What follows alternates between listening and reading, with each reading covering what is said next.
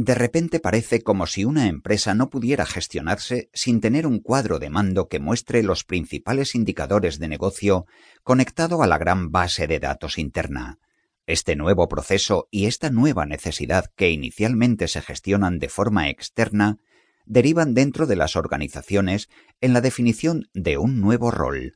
el del responsable interno del proceso y, en consecuencia, con la capacitación de todas las personas de la organización con el objetivo de que asimilen las oportunidades que este acceso a los datos les brinda en su gestión diaria.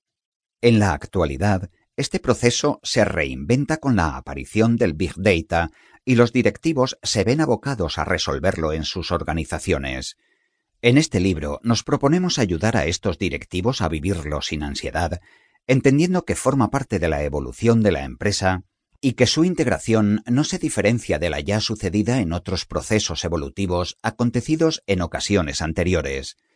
En este rápido repaso por la cronología de la gestión de datos, más recientemente los directivos han afrontado un paso más, la analítica de datos. En la medida en que las organizaciones integraban nuevos sistemas, estos generaban lógicamente mayores oportunidades de analizar más datos. Desde los primeros ERP, sistema de gestión de operaciones como la logística, producción o facturación,